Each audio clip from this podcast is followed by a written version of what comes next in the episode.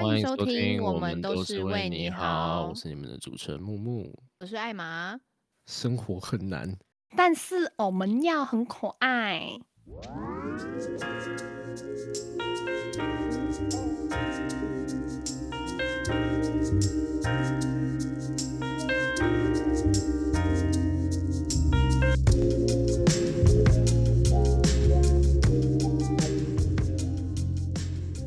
节目一开始，请各位听众给自己拍拍手，掌声鼓励鼓励。太好了，你们还在收听我们的节目，非常感谢你们一直以来的支持与聆听，耶耶！小小的节目竟然可以做到这第几集？第四吗？才第四集就觉得自己已经走了好远。还还以为已经做了四个月，有应该也差不多四个，还没吗？还没，现在才第二个月，还没到第二个月。时间过得非常的漫长，就跟我们人生的轨迹一样。我们今天是鬼转路线。好了，那我们今天主要要讨论的内容，没错，各位看标题就知道了。我们今天就是要讲如何正能量的去度过。人生中的每一个难关之类的，你 确定？你确定？我们今天要讲的东西有很正能量吗？我觉得算是一个负面情绪跟负面能量的健康宣泄管道。不是负面情绪分享大会吗？我们说好不带给观众负面情绪的，哎，那就变成吐苦吐苦水大会了。这不就是我们平常聊天在做的事情吗？抱怨人生中各种狗屎事。你知道，因为最近有很多社会新闻嘛，然后其实最近就是有蛮多年轻学子、年轻人，可能比我们还小，国中、高中，然后就因为家庭问题，或者是他在学校遇到一些状况。他没有办法，呃，继续选择生活，所以离开了。这样就是发生蛮多这样的憾事。那我们就是想说，可以分享一下我们自己是怎么样在可能人生中也遇到过类似的情况。那我们是怎么算走过来吗？其实我也不知道算不算走过来，可能我们都还在那样的创伤跟伤害当中，但我们还在努力挣扎。所以就是分享一下我们的想法给听众们，希望对你们有用。你在这边有要提国中女生的那个吗？你刚刚讲到年轻学姐哦，对啊，好像是十四岁，然后她就是好像因为家人对妹妹比较好，就愤而跳楼。我就觉得哇，这个青春期真的是大家就是特别敏感的时候。我可能已经过了那个时期，但是我现在回过头来看我。国高中的时候，不管是我支持的社团活动可能没有办法成功，或者是我很努力的想要好好达成一件事情，但是却被一些人不具名的恶意重伤，那些事情其实都在我的心里留下非常不可磨灭的伤害跟伤痕。我当初也是蛮，哎哎，真的是每天都很过得很绝望哎。我跟你讲，就是每天早上醒来，然后你打开你的通讯软体，你就看到其他人就是说，哎。哎，我才讲出自己的本名，笑死！他们就说：“哎，木木，你怎么把……哎，哎，木木，你怎么把事情搞成这样子啊？”然后或者是会说什么：“哎，他们这个东西一定办不起来的啦，反正那个人就那样子而已啊，他只是玩玩，或者是他只是想要钓女生，他只是想要拓展他的人际关系，其他人怎么样，他根本就不在乎。”这样就是你在那个年纪很常听到这种话，然后你很难。忽略他们，尤其是你当时其实是一个无时无刻都在内心小剧场的状态，对吧？我相信你也一定有过这种时期。之前看那个半生缘的时候，里面有写说，对年轻的孩子们来说，三个月就是他们的一辈子，觉得这个超级有道理的。嗯。在那个时期的自己，不管遇到什么事情，或我是遭遇到什么挫折，我们都可能很难走出来，所以会一直在很奇妙的回圈里一直在打滚。可是我我觉得很有趣的一点就是，有些事情你回过头来看，就当你能够把一件你发生过的糗事或者是不堪的过去变成一个梗来开玩笑的时候，不管是你自己拿来消费它，或者是你可以随口的。跟人轻易的提到说，哎，你以前干过什么傻事啊？你以前的童年长得怎么样啊？的那个时候，我觉得就是你真的成功的跨过那道坎。虽然不是说多华丽的落地，可是你已经长大到下一个阶段。当然，我们在每一个不同的阶段都还是会遇到种种会让你很不想继续下去的事情，但是就是试图把它变得好笑一点，这是我自己的做法。我后来也蛮认同这种做法，所以当我一遇到人生非常大的可能挫折，我怎么一直在讲挫折？可能遇到人生非常大的打击的时候，我都会调侃自己说，或许我未来五年、十年后就可以把它变成一个很好笑的段子，到处娱乐大家，然后我们就变人生喜剧之神。我忘记是哪一个啊，shit，我忘记是哪一个人讲过，反正他说所有的喜剧的背后其实都是那个人的悲剧，然后我觉得讲的非常正确。我们常看到喜剧的人，其实他们是最不快乐的。喜剧演员吗？刚刚说喜剧演员吗？对。哎，我的哈，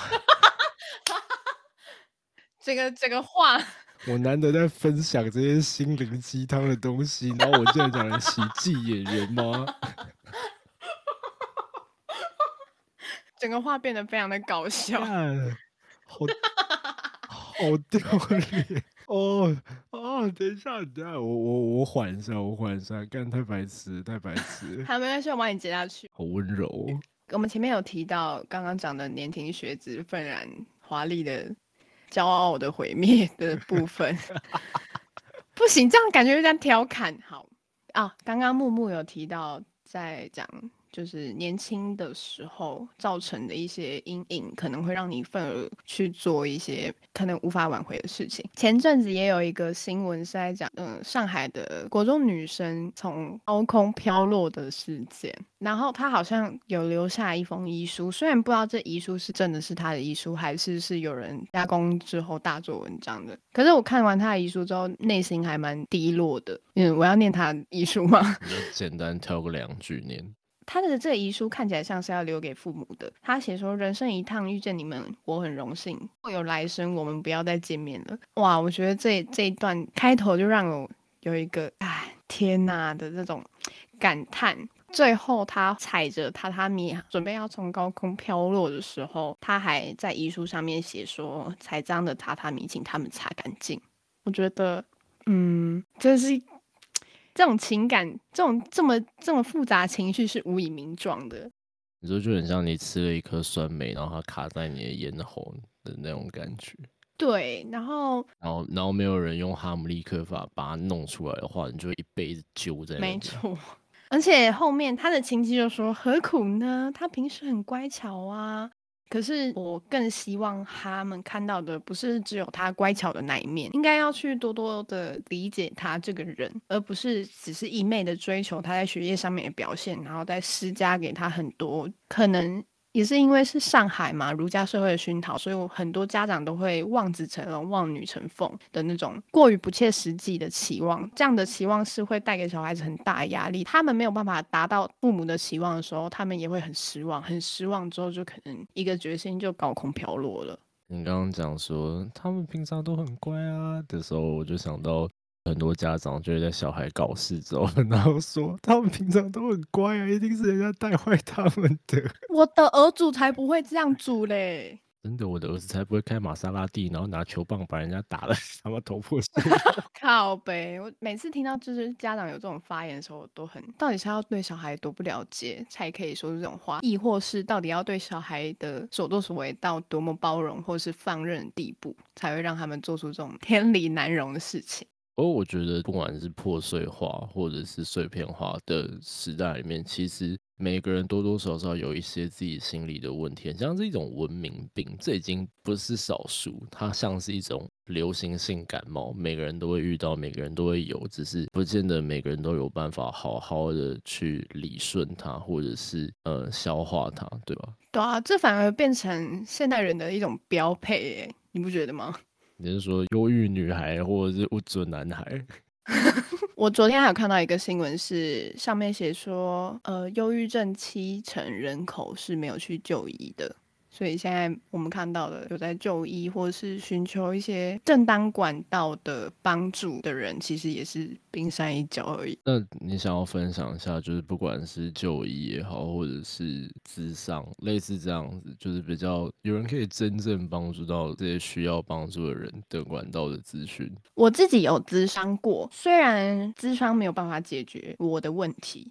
但是你可以透过智商得到一个算是陪伴的感觉。当然，忧郁这件事情会有心理跟生理层面影响。心理当然这些我们它会产生的症状我们就不多说。那生理层面的部分可能会有厌食或者失眠等等的影响。如果你觉得这件事情已经严重的影响到你的生活的话，我觉得你可以去找身心科求助。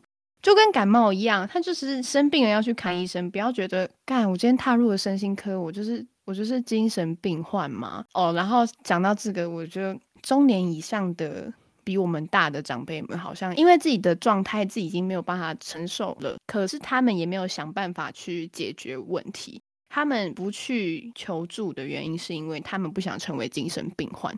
他不想要成为一个精神病的代名词。我觉得应该是这样讲，很多比我们年纪大一点点，可能四十岁左右的那一辈，对身心科或者是精神病，其实理解都比较片面，然后也不是那么的深入了解有这样症状的人，或者是他们很排斥去接受，也许自己其实已经生病了的这件事情，然后他们把他们的这样的观念不知不觉的传递。给下一代，所以现在人就是，就算可能我自己已经意识到我有病逝感，或者是我明确感觉到我的心理跟生理不舒服，而且确实影响到我的日常生活了，但我在就医的意愿上还是相对的低。我身边有蛮多长辈，就是听闻过来的长辈，有也许他们有鼓起勇气进入了诊间，可是他们拿到药之后，还是会很抗拒的完整服完药。他们可能会觉得，我有需要的时候我再吃就。我睡不着，我失眠，那我就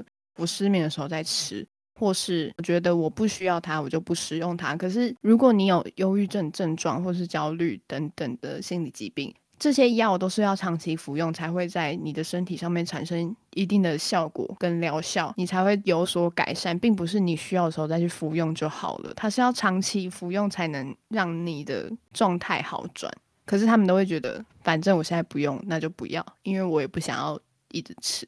让他们把这些药物的观念跟一般感冒药有点重叠，对吧？我退烧了，我为什么要再吃退烧药？那我今天状况还好，我应该不用吃抗焦虑药吧？类似这样的。对我觉得还蛮傻眼的。前阵子我妈过世，呃，我阿妈已经担心跟伤心到没有办法正常吃饭跟行动。反正就是后来她有去拿药，可是他也没有照常吃，他就觉得我有吃就好，我又不一定要按时吃。而且在他去看医生之前，他是他睡不着的话，那个安眠药是左邻右舍的街坊邻居给的。我们对面有一个邻居也是有一样的状况，说阿里库美奇六提这个家的话，我就很无言，没有听过别人给的药不要乱吃吗？你自己的身体是什么状况？你应该自己跟医生讲，医生才能透过你的状况去评估哪一种药去适合你。而且现在药这么多种，千千百百种，你怎么知道你邻居给你的药是不是真的适合你？而且它那个剂量是多少？你知道吗？它副作用是什么？你知道吗？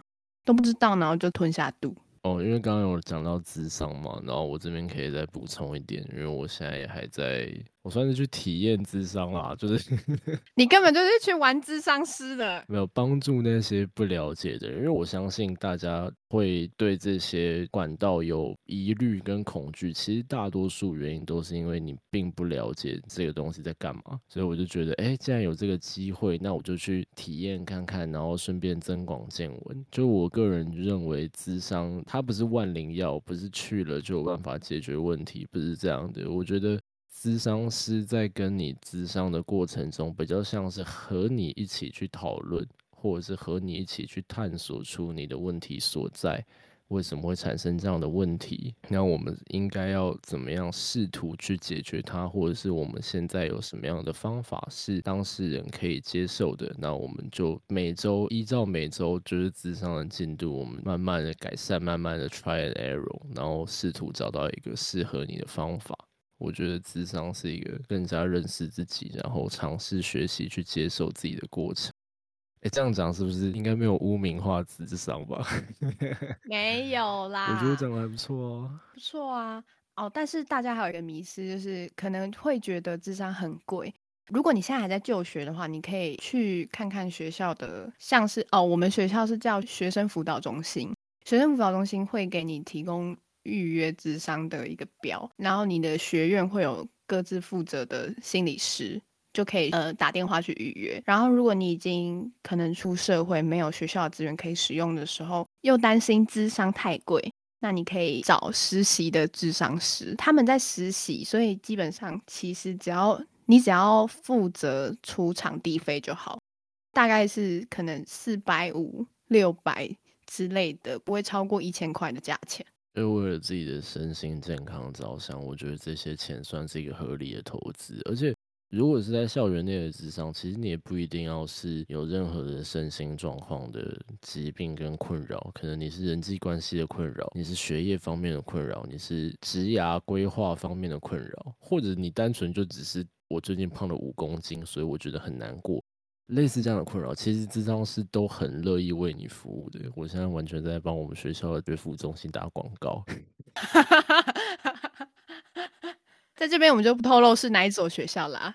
哎，呃，没有，就其实大家人都蛮好的，主要还是希望大家在遇到这些可能不太方便跟别人说明跟阐述的问题时，能找到一个比较正确而且健康的管道去抒发跟讨论，然后，嗯，试图营造出一个就是努力向上的。状态，因为这不容易，只有自己的话更不容易，所以智商中心或者是智商还有智商师会慢慢的辅导你，也不是辅导了，就是陪伴你一起度过这个过程。这样，你讲这一段的时候，我超级有同感，也是，嗯，有时候我会觉得服药我已经没有办法去控制我的情绪，然后那时候我就打电话去预约我们学校的。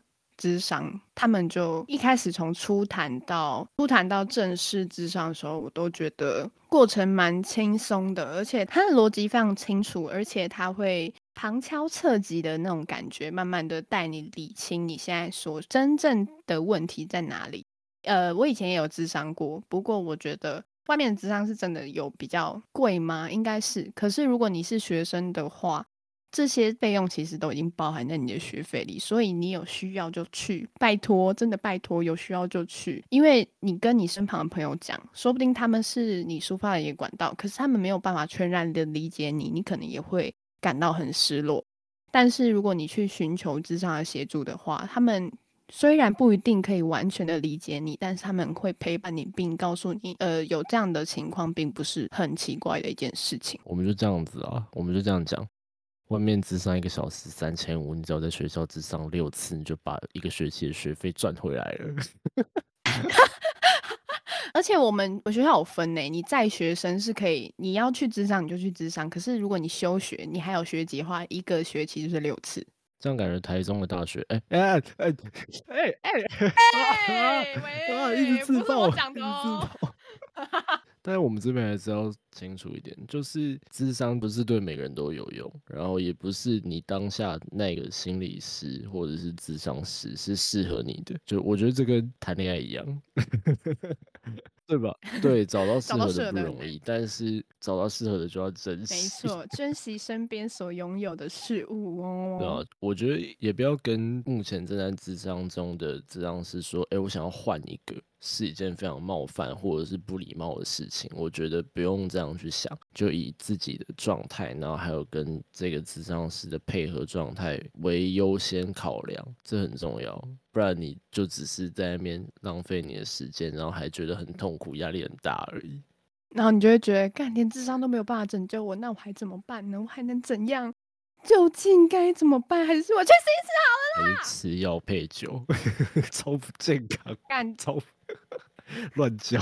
每次看到只要有朋友吃药配酒，我都很傻眼。身为一个 Z 世代，并且拥有独立思考的人，你明明就已经知道你吃这个药没有办法配酒，可是你还在那边，我不管啊！我觉得吃药配酒，我可以精神，我可以很伤啊，我觉得 OK 啊。可是你要必须承担你的后果。你吃药配酒很当下很爽，很伤，很 chill，但是你后面如果发生什么事情，可能你没有办法自己控制你当下的行为，可能乱搞破坏，或是你刚好吃药配酒的时候产生你想要从高空飘落的想法，那你就是真的会从高空飘落，诶，这不是开玩笑的。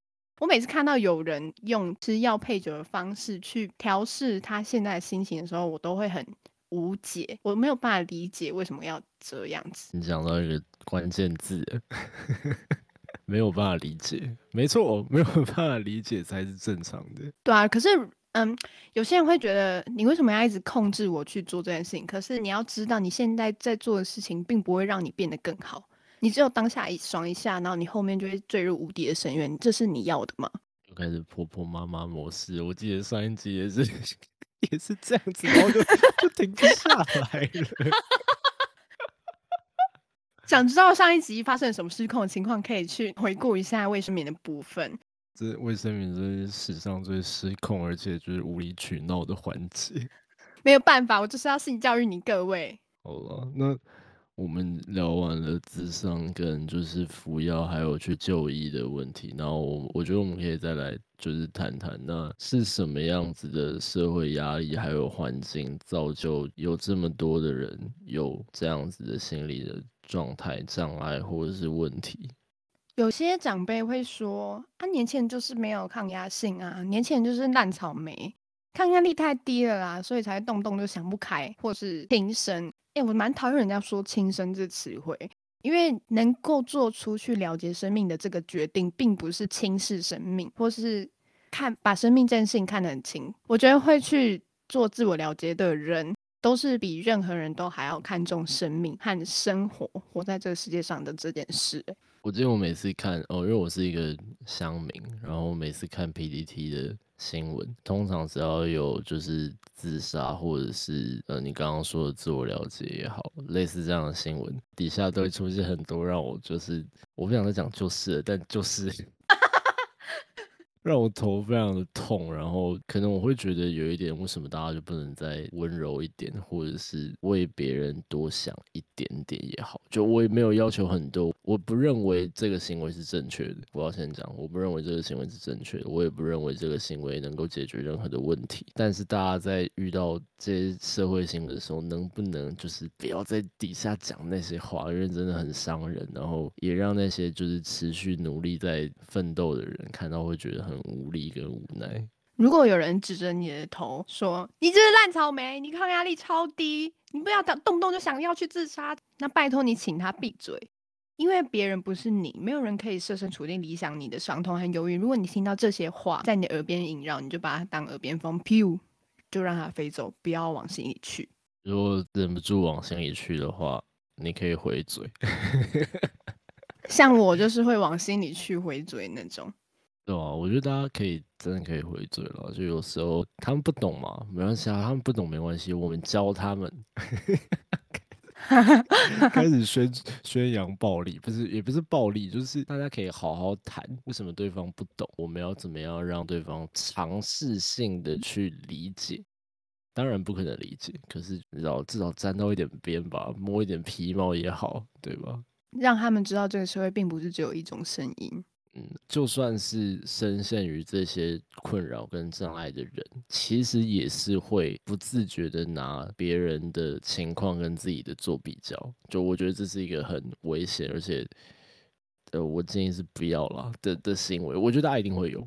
或多或少，哎，这个人过得蛮好的啊，怎么都不珍惜呢？也不看看我过多糟，他已经算好的了之类。我觉得大家多少都会有这样的想法，但是在这边呼吁，如果意识到自己不知不觉产生这样的想法的话，可以尽量减少，因为是不会想要被这样对待的，所以我们也不要这样去对待别人，将心比心。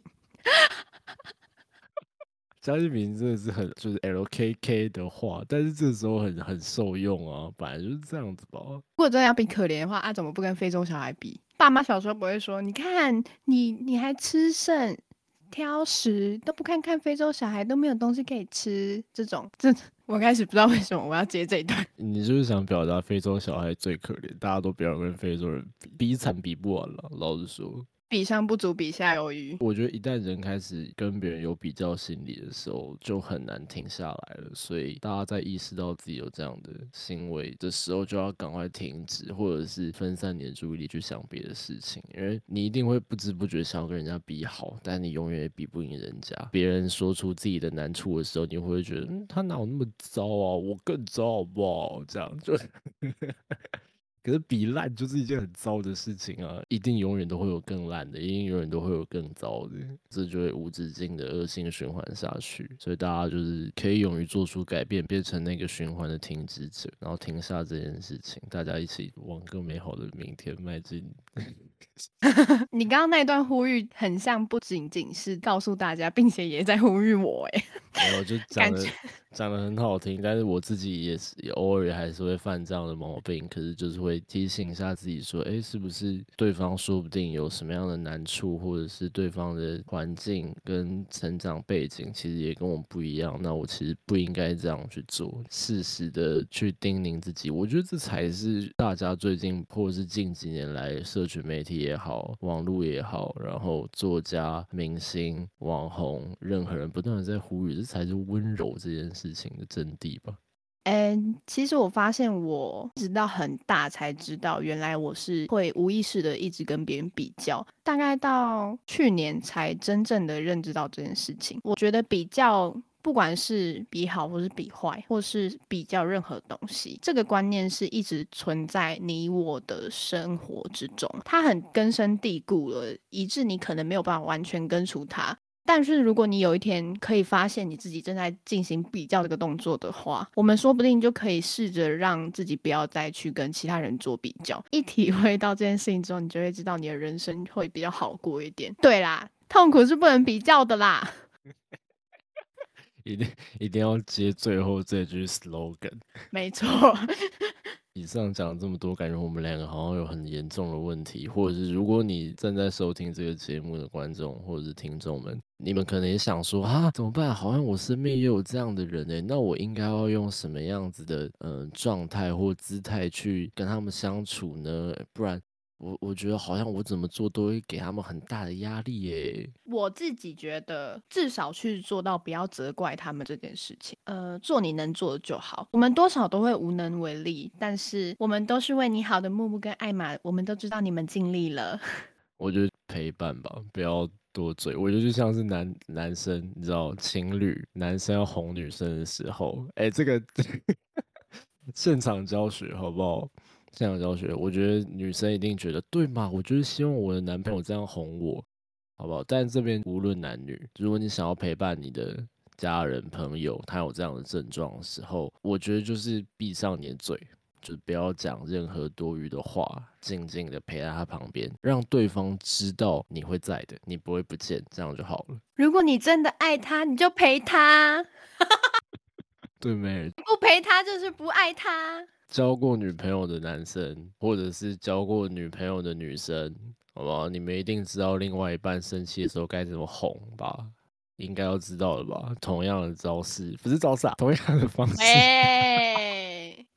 同样的方式，然后去对待，让对方感觉到你的真心。我想对方也不会过于苛责，或者是你知道过于嫌弃。如果他真的很嫌弃，或者是很苛责的话，那就适时放生吗？对啊，我觉得不能一起陷进去了。你可以陪他，你也可以帮，呃，不要想要帮他，就你就陪他。但是对方如果很婉拒，或者是他真的很排斥你这样做的话，那我们就适可而止就好，不要把自己也丢进那个大坑里面，好不好？在这边宣扬一个观念，大家还是要以自己的心理健全为优先。没错，不要想着去拯救别人。好了，或者是如果你还有什么问题的话，例如。我的朋友今天很无助，但我不知道该怎么安慰他会比较好。有这样的困扰的话，欢迎私讯到我们的，欢迎私讯到我们的 IG 还有脸书粉丝团。我们改名了，现在叫 Only We Care About You。节目的最后，我们想推荐你们几首歌。我要推荐的是中岛美嘉的《曾经我也想过一了百了》，必须听，一定要听。绝对要听，好不好？听完就会让你重新领悟到生命的重量与意义。好，艾玛在这边推荐给大家打倒三明治的《永信悠然向死而生》，中间有一段歌词说：“过着轻松的生活，我何尝没去想过。”然后不知道大家知不知道永信悠然是一种就是药物这样子，所以那时候我看到这个歌名的时候，我就哇，哦，马上就知道哦哇，永信悠然这样。哦，一定要去听我们推荐你们的歌哦。这样就这样，就这样，就这样。好了，就这样。我是你们主持人艾玛，这做结尾了吗？对啊，做结尾了。好了，我是我是木木。今天的节目到这边，希望大家会喜欢今天的内容。我们下次再见，拜拜，拜拜。